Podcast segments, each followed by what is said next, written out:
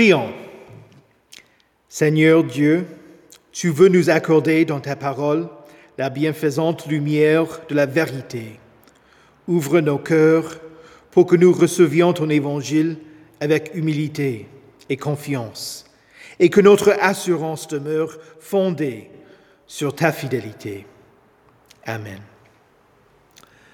Saint de Dieu, précieux et bien-aimé, que la grâce et la paix vous soient données. De la part de Dieu notre Père et du Seigneur Jésus-Christ. Amen. Sur Netflix, il y a un concours appelé C'est du gâteau.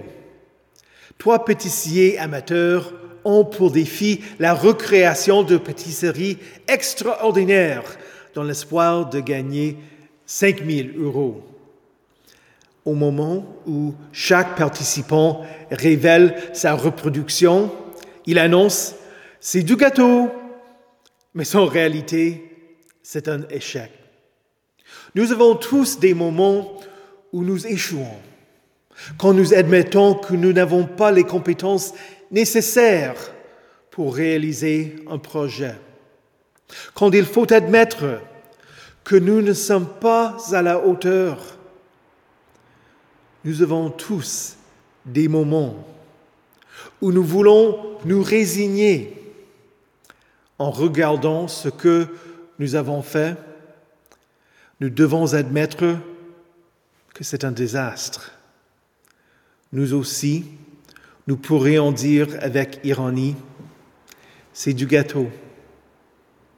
En tant que chrétien, votre valeur ne vient pas de ce que vous faites pourtant, mais de votre identité.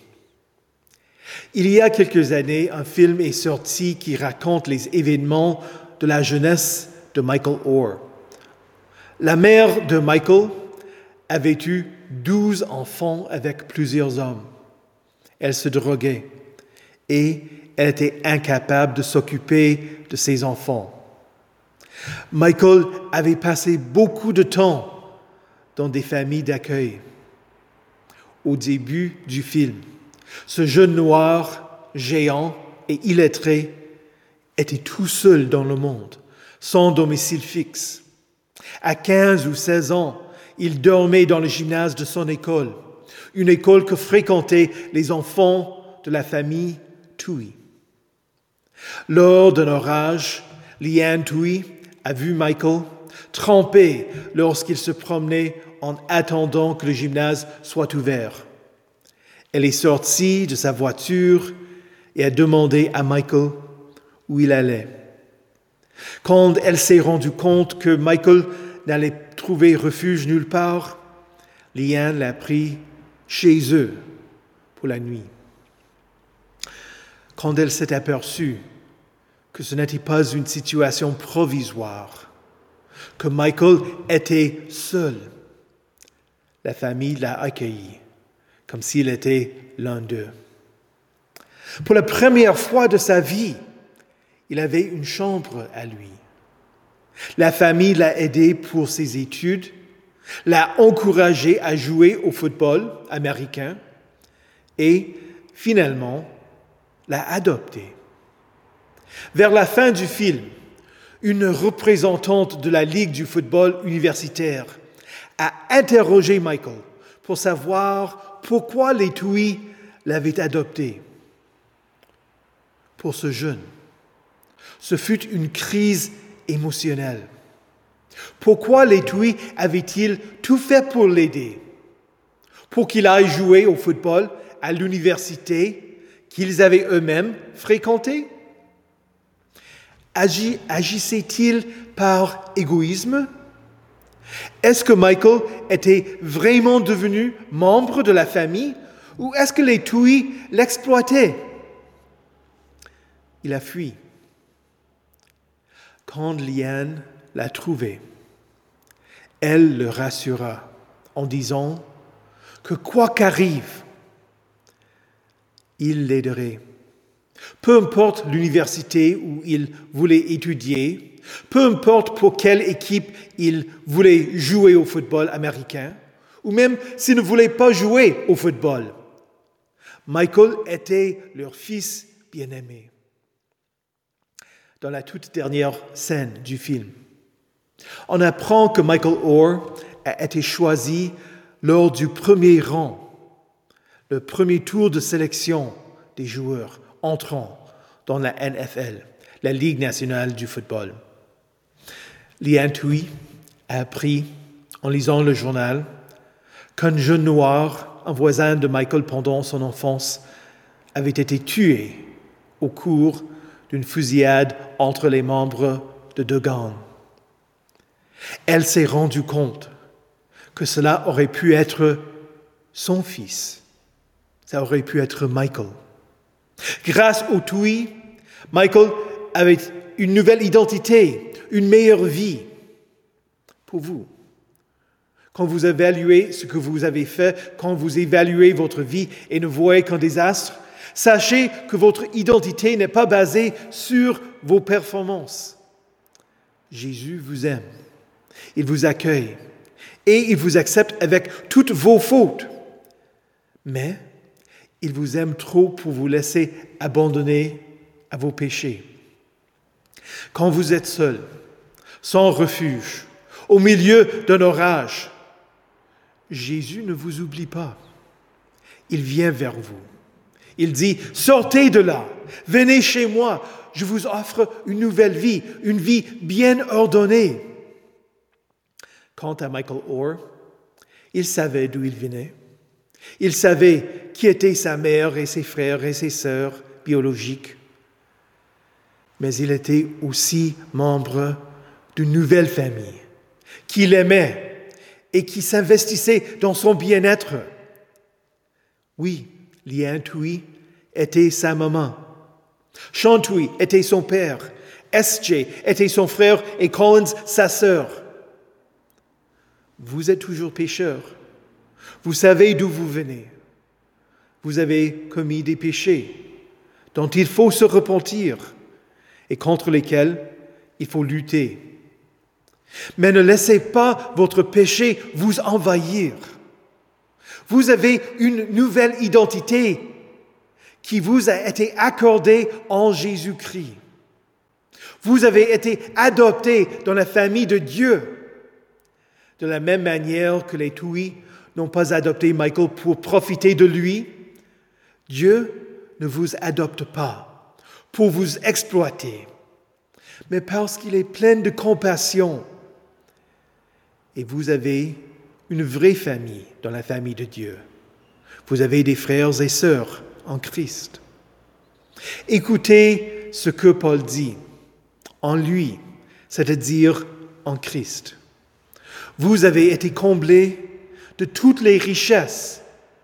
Peu importe si vous êtes pauvre, si vous n'avez rien, si vos vêtements sont usés, si vous mangez des miettes pour survivre, ce monde peut estimer votre valeur à la hauteur de votre compte de banque ou en fonction de ce que vous pouvez contribuer à faire pour la société.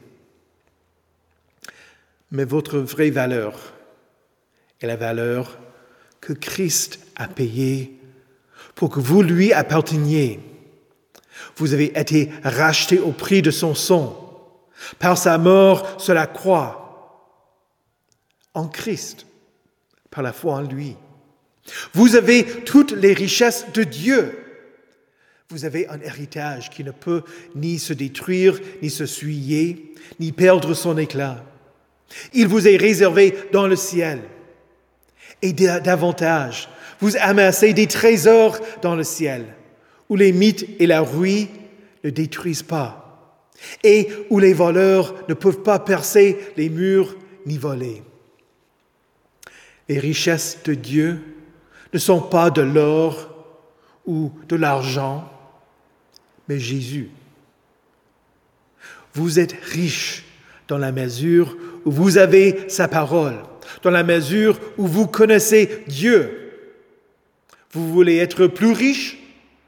Dieu vous enrichit pour que vous ayez la certitude de votre salut et receviez la plénitude de ce qu'il a à vous offrir. Il vous donnera sa parole et son Saint-Esprit en abondance, de sorte que vous soyez un puits qui ne s'épuise jamais et qui déborde, pour que d'autres reçoivent eux aussi l'eau vive. Écoutez, il ne vous manque aucun don. À vous qui attendez le moment où notre Seigneur Jésus-Christ apparaîtra. Tout ce dont vous aurez besoin, vous l'avez déjà.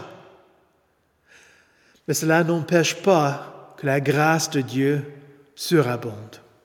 C'est ainsi que vous pouvez grandir dans l'amour pour Dieu et pour vos prochains.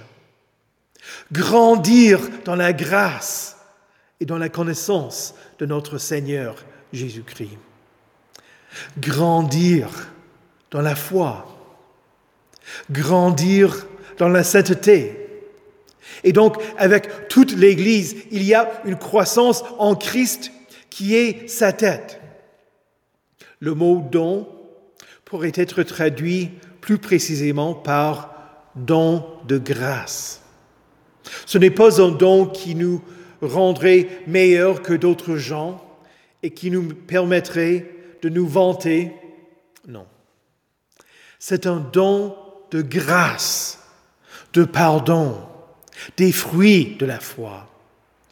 Les richesses de Dieu vous viennent en surabondance pour qu'au moment où Jésus apparaîtra, vous soyez prêts pour sa révélation dans toute sa gloire, tout son honneur, toute sa puissance, toute sa richesse, toute sa sagesse, toute sa force, toute sa louange.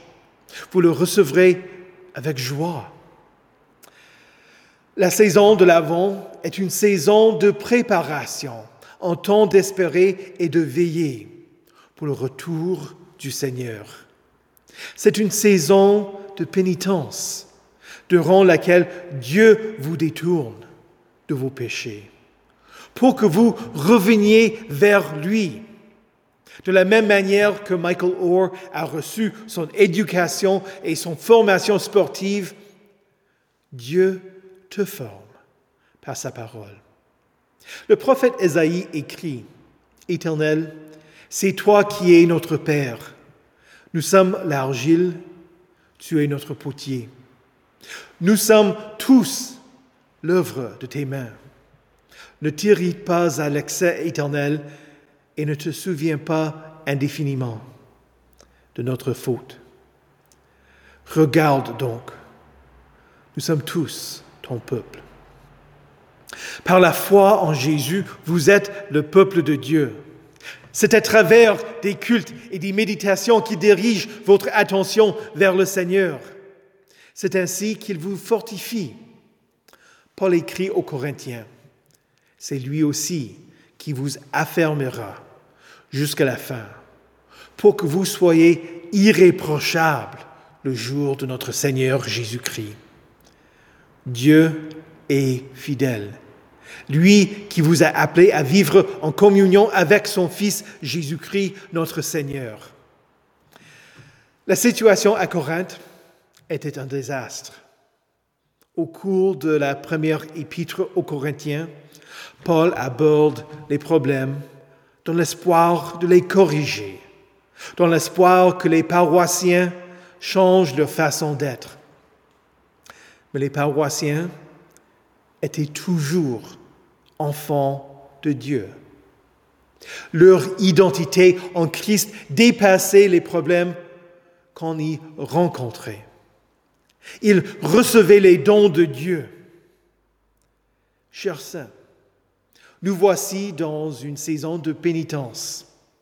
Prenez du temps pour méditer la parole. Confessez vos péchés. Luttez contre la tentation et vos désirs nuisibles qui peuvent vous plonger dans la ruine. Recevez les dons de grâce, la parole et la connaissance de Dieu, par lesquels le Seigneur vous enrichit et vous établit solidement dans la foi. En Christ, Dieu vous donne tout. Vous ne manquez de rien. Vous êtes irréprochable. Vous êtes un enfant de Dieu. Et vous vous réjouirez le jour où Jésus-Christ reviendra plein de gloire. Amen. Que la paix de Dieu, qui surpasse toute intelligence, garde vos cœurs et vos esprits en Jésus-Christ pour la vie éternelle. Amen.